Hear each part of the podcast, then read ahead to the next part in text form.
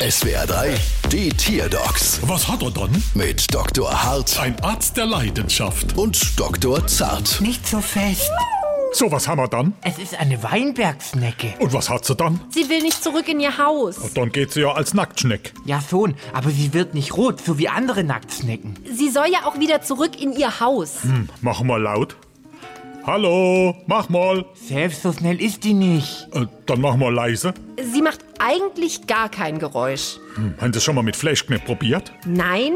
Äh, Soll ich die dann ins Schneckenhaus reinstopfen, um sie anzulocken oder wie? Oder so. Ich dachte einfach mal so als Schneck für zwischendurch, für einen Silbert. Vielleicht möchte die Snecke ihr Haus loswerden aus Angst vor dem Sanierungsdruck. Sanierungsdruck? Ja, stimmt. Jetzt, wo in aller Häuser ja dem Habeck sei Wärmebomben rein soll, da hat die vielleicht Angst vor der Kostenexplosion und will mit der Hütte einfach nichts mehr zu tun haben. Das habe ich auch schon gehört. Diese Wärmepumpen sollen ja so teuer sein.